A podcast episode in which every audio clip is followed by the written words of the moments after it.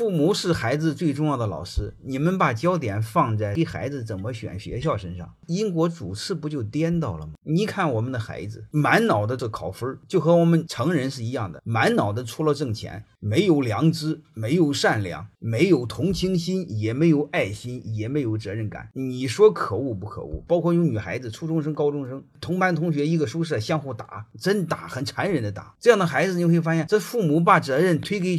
的老师，老师就负责考试啊，老师别的不管啊。教育孩子，首先是让他成人。成人是什么呢？他感受到家庭的爱，感受到社会的爱。他有爱心，他有责任心，热爱自然，然后热爱社会，学会和人相处，这是最基本的生存能力。可惜我们学校不教。欢迎大家的收听，可以联系助理加入马老师学习交流群，幺五六五零二二二零九零。